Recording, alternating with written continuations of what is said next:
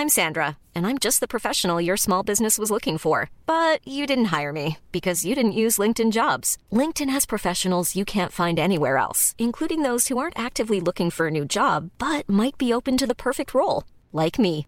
In a given month, over 70% of LinkedIn users don't visit other leading job sites. So if you're not looking on LinkedIn, you'll miss out on great candidates like Sandra. Start hiring professionals like a professional. Post your free job on linkedin.com/people today.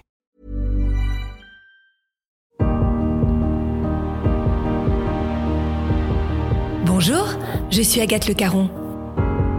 Bienvenue dans Les Rescapés, le podcast qui vous parle de ces gens qui ont vécu une déflagration dans leur vie, qui a signé la fin de leur vie d'avant et conditionné leur destin. Nos témoins sont des survivants. Ils auraient pu sombrer, mais la fracture qu'ils ont vécue a parfois donné du sens à leur vie ou révélé une partie d'eux-mêmes qui serait certainement restée endormie.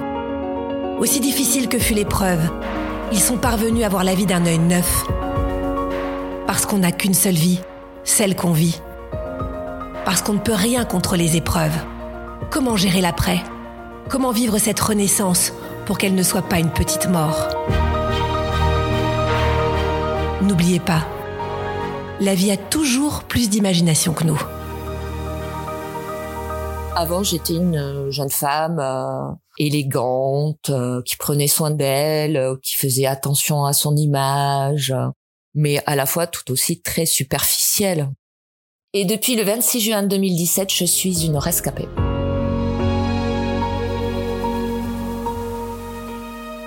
Je suis esthéticienne de formation.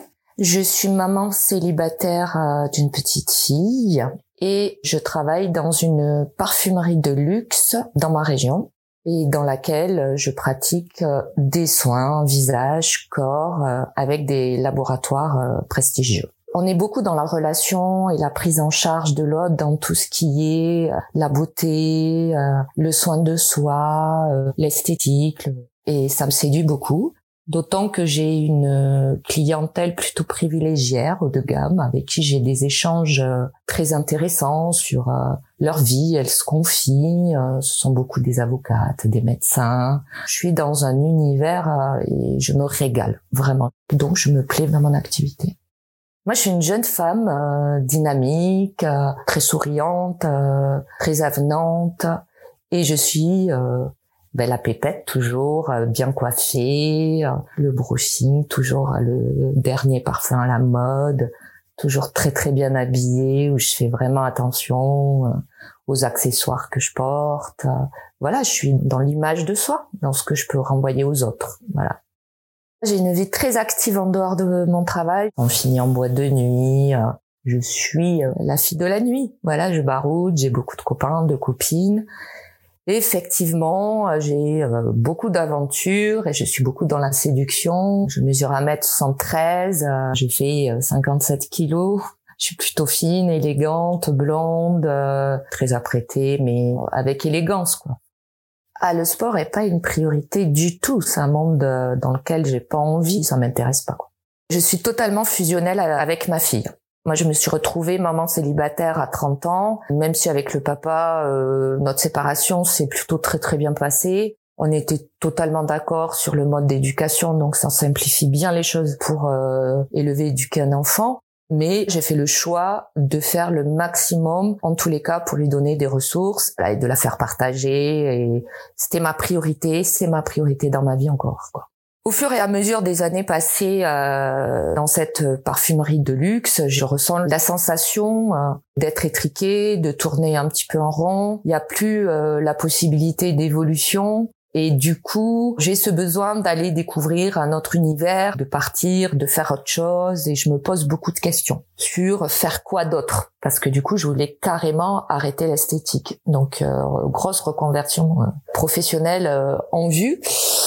Sauf que j'ai ma fille qui fait des études, je mon loyer, euh, enfin voilà, et j'ai pas le courage. Il me manque un peu de force pour euh, bah, tout plaquer.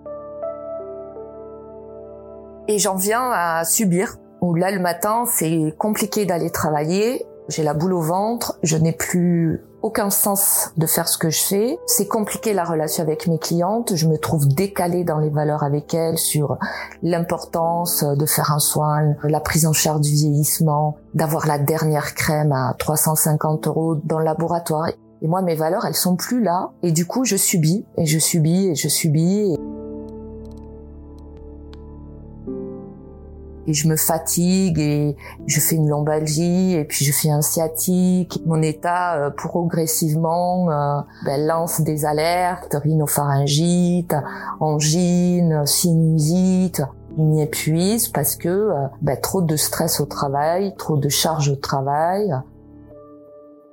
Et un week-end, ma fille arrive en juin avec une copine à elle qui est en troisième année de médecine Ma fille vient d'avoir les résultats, elle a réussi ses résultats pour faire ergothérapeute sur la fac de Lyon. Elle arrive en week-end dans ma région et moi je sors du travail, j'arrive à la maison, je prépare à manger, on se fait un petit apéro, on partage un temps ensemble, les filles vont se préparer, elles sortent, je suis fatiguée mais ça va. Le dimanche matin, 6 heures, je me lève, je vais contrôler si les filles étaient rentrées, elles n'étaient pas rentrées. Et bon, elles arrivent une heure après, voilà, je les entends, tout va très bien. Et 10 heures, je suis prise de très très grosse fièvre. Mal de tête, fièvre. Donc elles sont toutes les deux euh, dans la médecine, donc sa copine lui dit ah ça pourrait être une méningite. Donc euh, ma fille euh, on n'avait pas de thermomètre, mais bon, là, c'était une forte fièvre. Me fait passer les tests euh, d'une méningite, pas de courbature dans la tête. Je pouvais euh, tourner ma tête aisément, euh, pas réactive à la lumière. Elle me donne un afalgan pour faire baisser la fièvre. Mais je reste au lit. Je suis dans l'incapacité quand même de me lever, ce qui est très surprenant de ma part. Hein. Ça m'est arrivé d'aller bosser avec 39 de fièvre. Mon état s'améliore pas, donc là ma fille s'inquiète avec sa copine et elles appellent SOS euh, médecin. SOS médecin arrive à 17h, il pense à la méningite. Non, c'est pas ça. Il pense à une infection urinaire. Non, c'est pas ça. Bon, ben, je vous fais un arrêt euh, maladie, état fébrile, euh, 4 jours, euh, voilà, doliprane, dapalgan, enfin bon, voilà, état fébrile classique. À 19h, le papa euh, de ma fille venait récupérer les petites puisqu'il habite sur Perpignan et les récupérer le dimanche pour les amener à la mer pour passer la semaine chez lui euh, en bord de mer. Et du coup, ma fille euh, dit bon, je peux pas la laisser toute seule dans cet état-là. J'appelle ma tante, donc ma sœur. Et ma sœur vient prendre le relais et les filles et mon, mon ex-mari partent. Et mon état s'arrange pas. J'ai toujours beaucoup de fièvre. J'arrive pas à manger. Je me sens pas bien du tout. Ma sœur, pour la deuxième fois, appelle le 15 et explique que mon état s'est pas amélioré. Puis là, je suis prise de nausées. Donc là, c'est 3 heures du matin. Donc je vomis. Je tiens pas debout. Je suis dans le lit. Euh. Elle rappelle le 15 et le 15 lui dit c'est une gastro, donc vous avez une pharmacie de garde et euh, vous allez aller euh, récupérer l'ordonnance que je vous transfère. Et à 10 heures du matin, je hurle dans la chambre, j'ai très très mal aux jambes, je pleure de douleur. Donc elle arrive dans ma chambre, elle comprend pas, elle s'affole. Et puis euh, je lui dis que j'ai mal aux jambes, et là elle enlève le drap.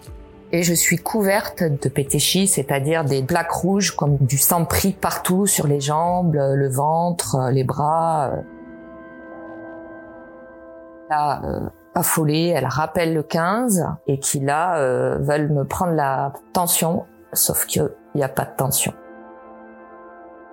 Donc au bout d'une demi-heure avec les jambes en l'air et je continue à hurler, hein, j'ai vraiment très très très mal. Ils arrivent à 5-3 de tension, ils rappellent le SMUR et leur fait part de mon état j'ai très peu de souvenirs, mais en tous les cas, euh, je le vois arriver avec son gros sac à dos et là, c'est bras le bas de combat. Je suis de suite perfusée, de suite il me met l'antibiotique euh, et là, c'est grosse urgence. Je suis soulagée parce qu'il y a des gens qui sont médecins qui sont là et à la fois, je suis dans un état de fatigue extrême et je laisse faire. Je comprends pas, ça va très vite en fait. Et là, je rentre dans l'ambulance, je me souviens très bien, et je n'ai pas le souvenir d'arriver à l'hôpital. Donc là, j'arrive en déchocage. Ça, c'est tout ce que ma sœur m'a dit après. Et euh, par choix, bah, ils m'ont mis dans le coma.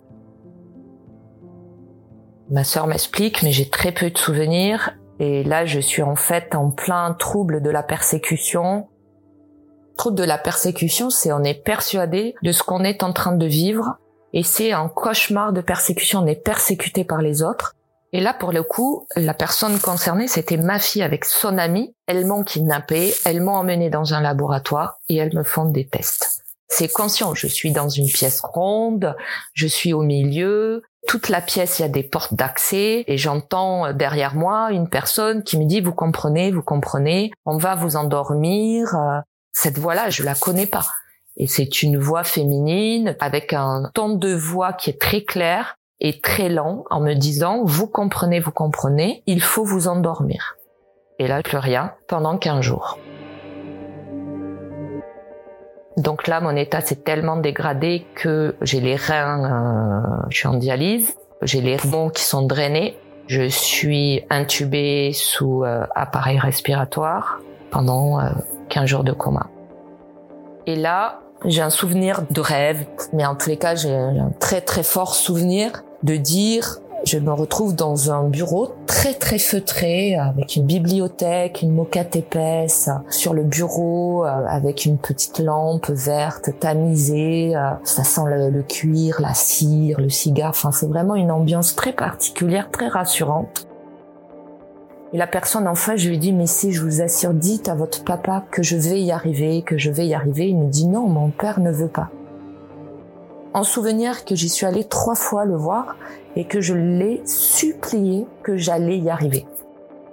Troisième fois, il me dit, ben, euh, mon papa, il est là, et mon papa, il a dit ok, d'accord. Et je sens cette présence derrière moi.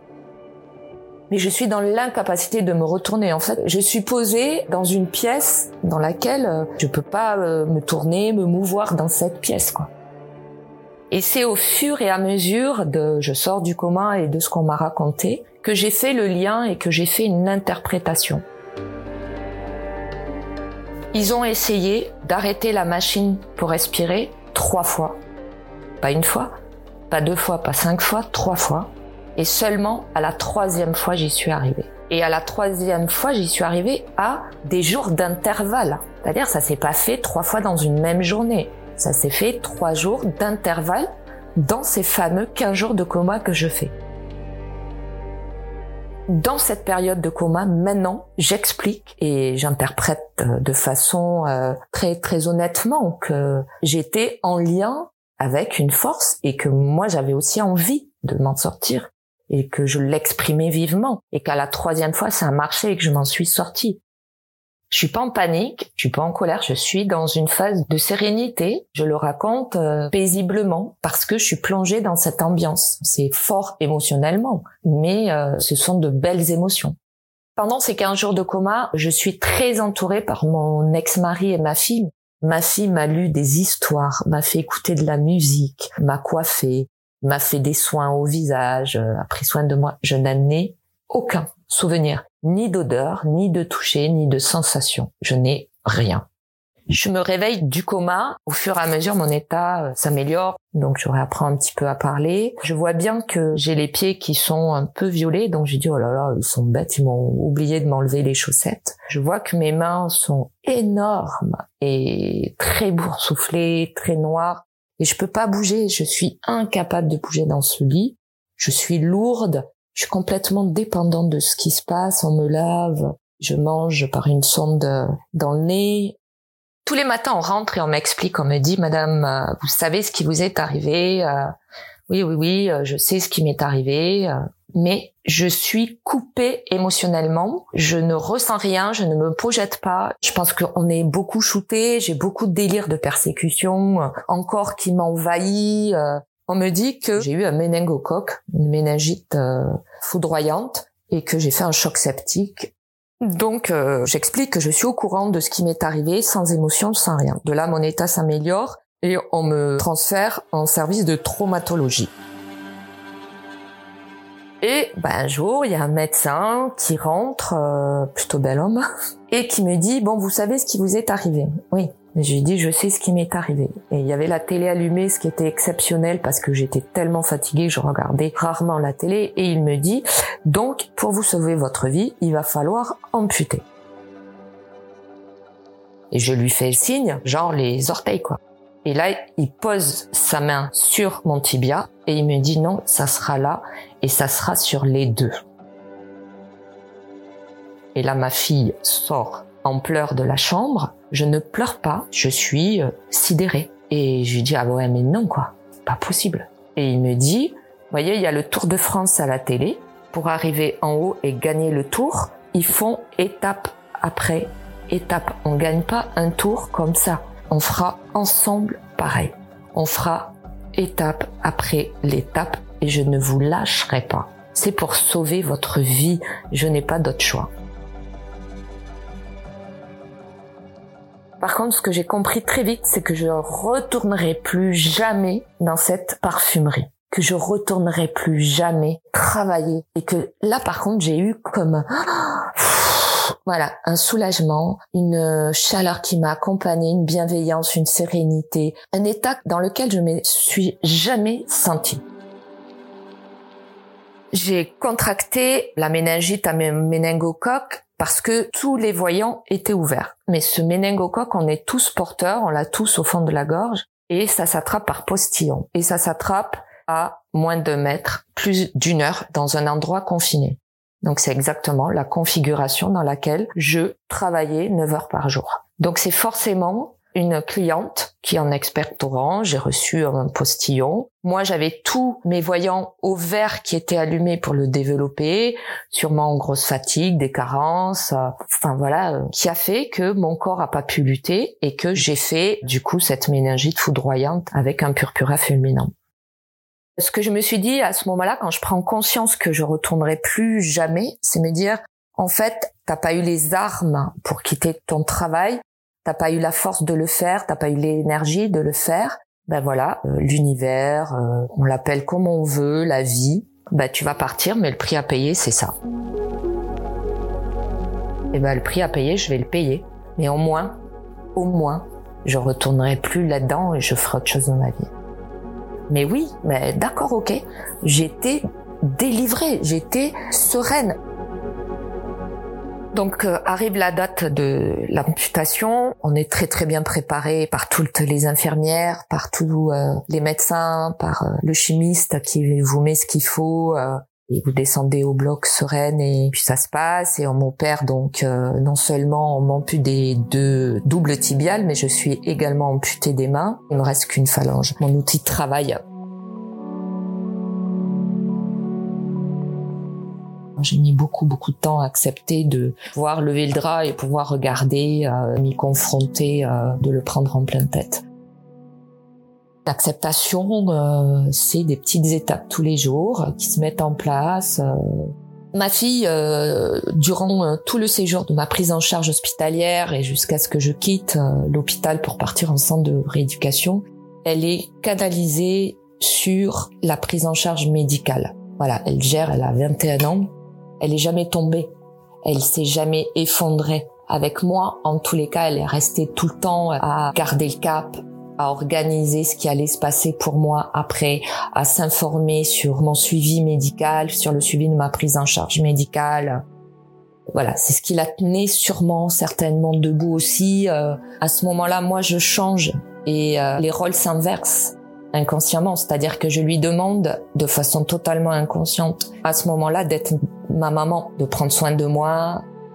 Et là, moi, je peux plus prendre soin d'elle, c'est-à-dire de faire comme avant, de participer à sa vie. Tous les rôles s'inversent et on n'est plus dans un rôle euh, mère-fille, fille-mère. En fait, il y a tout qui se chamboule.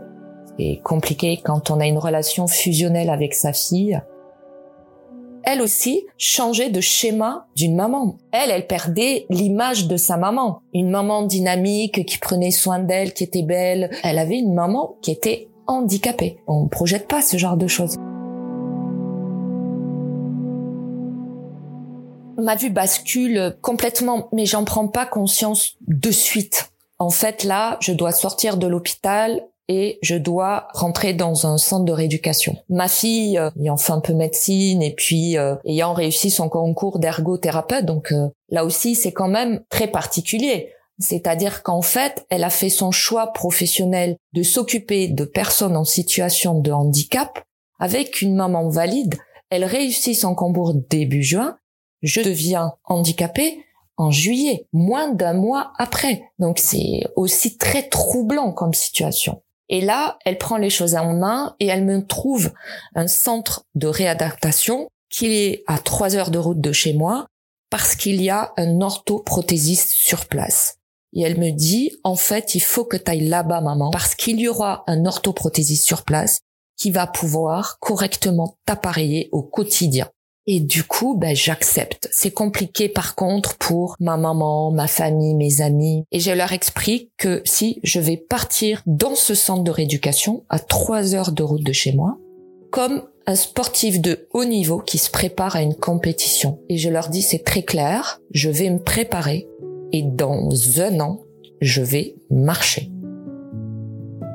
Je me mets dans l'état d'esprit d'un sportif de haut niveau qui se prépare à une compétition de haut niveau Sauf que moi, je viens pas de cet univers-là et il va falloir que je travaille et il va falloir que je prenne soin de moi pour pouvoir remarcher.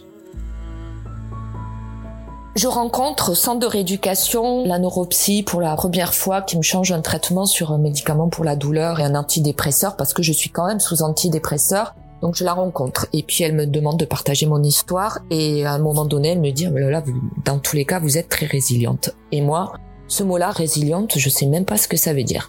Donc je rentre dans ma chambre et euh, je demande à Google ce que ça veut dire. Et du coup, je comprends. Et en fait, la résilience, on n'est pas tous de la même manière résilients. Moi, je suis entraînée déjà à ça. C'est-à-dire que enfant, déjà, j'ai été confrontée à une maman dépressive qui a sombré dans l'alcool, un papa qui s'occupait pas, qui était pas toujours présent, qui était pas affectueux, démonstratif. Enfin voilà, je suis passée quand même par des étapes déjà où je me suis entraînée à rebondir. Ça fait partie de mon chemin de vie où il a fallu que je m'adapte. Et du coup, quand ça m'arrive, ben je sais euh, une marche après l'autre, c'est une étape après l'autre. On n'est pas résilient en un jour. La résilience, c'est des petits défis du quotidien qu'on se lance. C'est un entraînement, la résilience. Je suis dans un environnement avec beaucoup de gens euh, ben, malades, quelques amputés, beaucoup de paraplégiques, beaucoup de tétraplégiques, beaucoup d'AVC neuro, et je suis dans cet environnement-là. Mais moi, je suis pas handicapée. C'est-à-dire moi je refuse d'aller manger à la cantine avec eux parce que moi j'ai pas envie de les voir manger comme ils mangent dans l'état où ils sont. Et ça me vaut une convocation à la cadre parce que euh, je refuse tout ça. C'est-à-dire que moi je suis pas handicapée, je suis là on va mettre des prothèses et voilà et je le verbalise oralement. Je leur dis mais quel droit? Je suis obligée d'aller manger avec ces handicapés Je suis là pour euh, apprendre à marcher, pour travailler. Je suis pas là pour me faire des potes quoi. Et voilà, je suis encore dans mon chemin de deuil, dans la courbe de deuil de ce qui vient de m'arriver. Donc euh, c'est la sidération, l'acceptation, la tristesse, la colère. La rééducation, euh, elle commence pas très bien. Et là, il y a le kiné qui arrive, ou je sais pas, ou un orthoprothésiste, je sais pas qui, une autre blouse blanche qui arrive et qui dit à ma kiné, enfin ben là, ça va être compliqué quand même, parce que non seulement elle a pas ses jambes, mais en plus elle a pas ses mains pour se tenir entre les barres pour pouvoir faire ses premiers pas. C'est-à-dire que là, je prends conscience que ça va être largement plus compliqué que ce que j'imaginais, hein, puisque moi, je marchais étape par étape. Là. Je décide d'arrêter tout. Donc là, je décide d'arrêter de manger, je décide de, de plus voir les infirmières, de plus voir personne. Et là, je sors tout et je lui dis, mais si vous croyez pas en moi, moi, je peux pas croire en moi. Moi, je suis là pour te rééduquer. Donc, on va le faire ensemble. Là, on a deux choix seulement qui s'imposent à nous. Hein. Soit t'as envie, soit t'as pas envie, et tu te laisses euh, Bon, oui, bah moi j'étais plutôt dans le envie quoi. Et voilà. Et là, la rééducation a commencé. Et euh, au bout de cette rééducation qui a duré un an, je suis sortie en marchant. Je suis très fière de moi, très reconnaissante euh, de tous les soignants qui m'ont entourée, tous les potes que j'ai rencontrés, avec qui on a partagé, euh, parce qu'on aborde très rapidement des sujets qui pourraient être tabous dans la vie euh, commune et normale, entre guillemets. Je me suis enrichie, je me suis remplie et je suis quelqu'un de différent. Dans le centre de rééducation, j'ai un pote qui est tétraplégique et qui me dit euh, Oh, mais tu peux même pas imaginer la chance que tu as avec cet handicap, tu devrais faire du quad rugby." Et je dis non mais arrête, franchement t'es parce qu'on peut s'envoyer des vannes hein, entre handicapés comme ça dans les centres de rééduc quoi. Bah lève-toi euh, et marche quoi. Ou tu veux une clope et ben tu te l'allumes alors que le gars il peut même pas bouger ses bras quoi. Bon, je dis ouais t'es pas cool quoi de me dire ça et tout. Non mais je t'assure c'est un super handicap. Tu devrais faire du quad rugby. Je donnerai ton téléphone. Bon bref le temps passe. Je rentre dans ma région et un mois après je reçois un coup de fil. Euh, du Stade Toulousain en disport euh, qui me dit venez essayer. Je dis non mais franchement moi rugby euh, non mais venez essayer quoi. Et ce que j'aurais pas fait avant, avant on, m'aurait dit viens essayer d'apprendre le rock, bon ouais c'est bon quoi. Voilà. Et là bizarrement on est curieux de tout, on a envie de tout et de quoi on risque? C'est là où j'ai changé, c'est que tout s'ouvre. Qu'est-ce que je peux risquer? Qu'est-ce qui peut m'arriver? Peut rien m'arriver de pire. Et je vais découvrir et j'adhère quoi un groupe de gars euh, qui sont tous paras, qui sont tous tétras, qui montent dans un fauteuil et ça se passe super bien. Euh. Et du coup, j'intègre euh, le quad rugby avec le Stade Toulousain d'e-sport pendant deux ans. Je n'ai jamais pratiqué de sport. Et là, je commence à faire du sport réellement en montant dans un fauteuil pour faire du quad rugby avec des garçons en raison de deux entraînements par semaine. J'avais vite compris que moi ayant besoin de liens, ayant besoin de contact, ayant besoin de voir et de rencontrer du monde, il fallait que je mette des choses en place. Et que ce qu'on propose de plus facile et de plus rapide dans le lien pour une personne qui de valide pas dit, ben c'est le sport. Et que ben ouais, ben on va se mettre au sport alors. S'il faut que je me mette au sport pour rencontrer des gens et des gens qui me ressemblent, parce qu'après j'ai compris que je ne peux plus évoluer avec que mes amis valides et que ma famille valide. Moi-même j'ai changé, je suis handicapé. Et que donc pour être équilibré, eh ben il faut aussi également que je, m'entoure de personnes handicapées, quelles qu'ils soient. Donc je fais deux ans de quad rugby à, à raison de deux entraînements par semaine. Et il s'avère que ça fait trois ans que je me mets pas au sol, euh, chez moi, euh, sur mon tapis. Euh. j'ai la peur de la chute, de pas savoir me relever. Et un jour, je vais chez mon orthoprothésiste et je vois une affiche 4 par 4 pratique du volet assis et il y a un contact téléphonique et j'ai dit bah ça c'est très bien. Moi je suis assis par terre parce que la pratique du volet assis est une discipline paralympique qui se pratique par terre assis. J'ai dit ben voilà, au moins bah, je me mets par terre au sol et je vais devoir me relever. Donc euh, il faut euh, m'enlever cette phobie d'être au sol, cette phobie de pas savoir me relever. Il faut la dépasser. Ça c'est un petit challenge. C'est des petits challenges comme ça, mais c'est pas gravir l'Himalaya. Les petits challenges, c'est aussi dépasser, sortir de sa zone de confort, c'est dépasser un petit peu ses limites, c'est aussi ça, quoi. Du coup, bah, j'ai fait un entraînement, deux entraînements, et puis ils me disent, bon, bah, il y a un stage à Lille, ça te dit de partir en stage, voler assis. Bah oui, bien sûr, moi je pars. Je pars, je vais rencontrer d'autres gens. voilà, moi je pratique du sport maintenant pour rencontrer d'autres gens, pour rencontrer plein de gens. Et là, en l'occurrence, je vais rencontrer que des filles amputées. Donc des filles qui vont me ressembler. Parce que là, je faisais du quad rugby, mais qu'avec des garçons para et tétraplégiques. Bah là, je vais faire du volet acier, je vais donc rencontrer des filles amputées, comme moi, donc c'est cool. Et je pars à Lille un week-end, et à la fin du week-end, l'entraîneur qui nous entraînait tout le week-end, il me dit, euh, ben voilà, euh, qu'est-ce que tu fais en juin 2024 Il me dit, ben parce qu'en fait, en juin 2024, il y a les Jeux paralympiques, et pourquoi pas faire partie de l'équipe de France de volley assis. Bah là, euh, je décroche la mâchoire sur la table, quoi. Je lui non. Il m'a dit, bah si, on monte le projet de créer une équipe de filles France pour aller aux Jeux paralympiques de 2024. Est-ce que quelque chose comme ça, de ouf, ça me serait arrivé dans ma vie de valide? Eh ben non, et je rentre du coup en équipe de France de voler assis sur le projet pour euh, espérer euh, être dans le groupe euh, pour les Jeux de 2024 et je reste dans ce projet-là pendant deux ans. Et au fur et à mesure, il y a des choses qui me dérangent sur la prise en charge de la personne en situation de handicap, sur la bienveillance, sur la tolérance.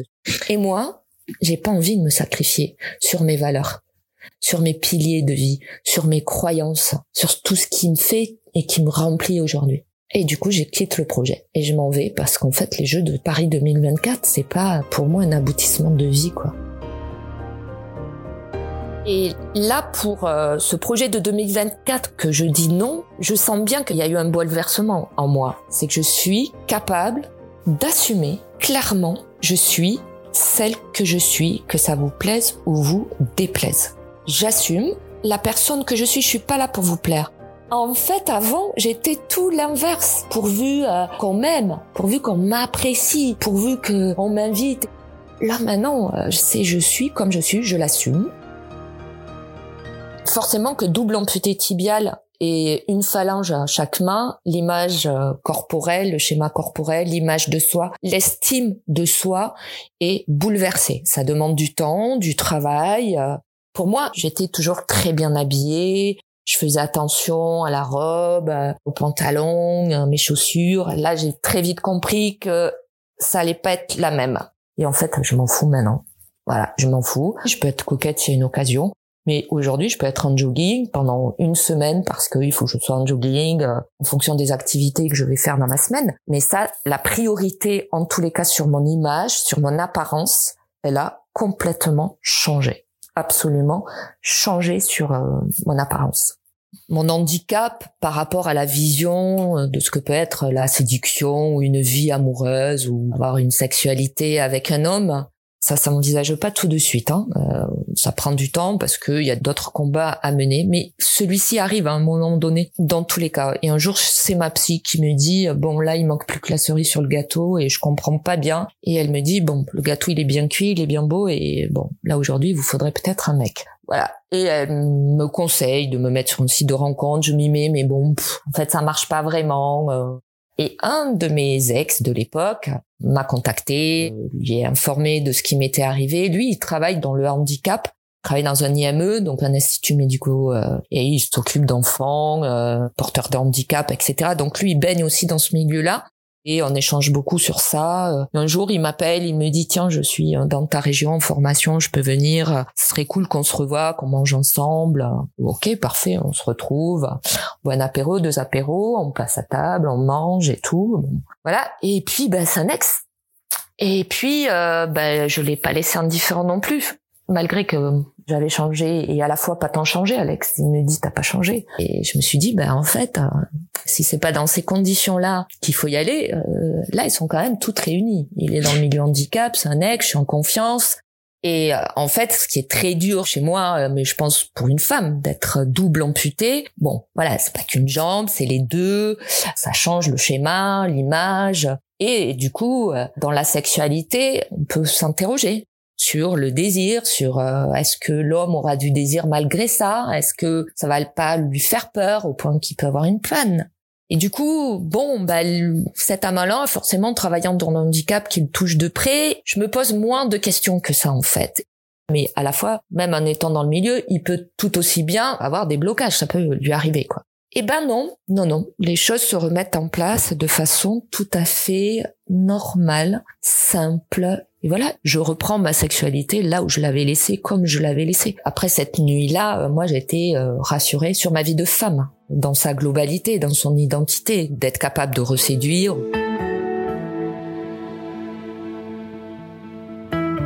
Si on me disait demain, est-ce qu'on te donnerait les jambes, tu les reprendrais? Et tu reprends ta vie, je dirais non, clairement que non. Et que est-ce que tu te préférais avant, est-ce que tu te préfères maintenant?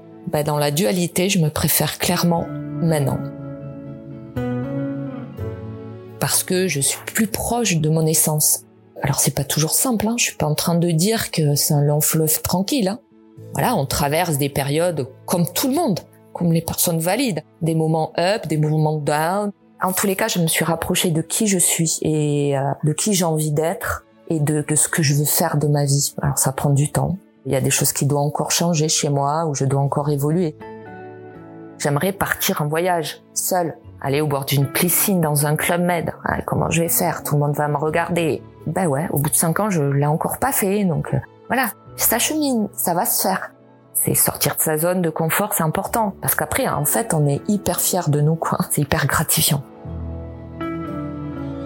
Aujourd'hui, j'ai compris que j'avais peut-être une capacité à, l'acceptation due à mon histoire de vie, etc. Mais que, en tous les cas, ça, ce que j'avais moi, je ne pouvais pas le garder.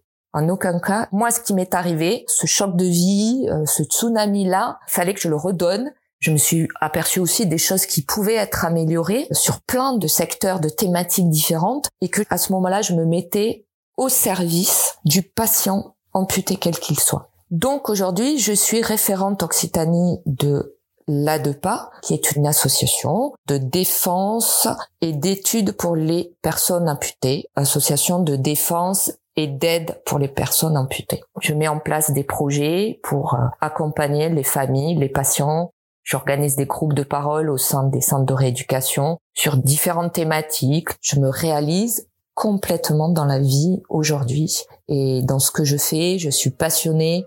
Je continue le sport avec le quad rugby handisport. Je suis auprès euh, de sujets euh, amputés. J'ai des projets d'organiser plein de trucs. Je suis, euh, je suis heureuse. Je peux dire je suis heureuse, clairement. Ouais. Clairement que je préfère être la femme que je suis aujourd'hui. Aujourd'hui, je suis une femme plus apaisée, plus tranquille, plus sereine, plus en paix avec moi aussi. Je suis très en paix avec moi aujourd'hui.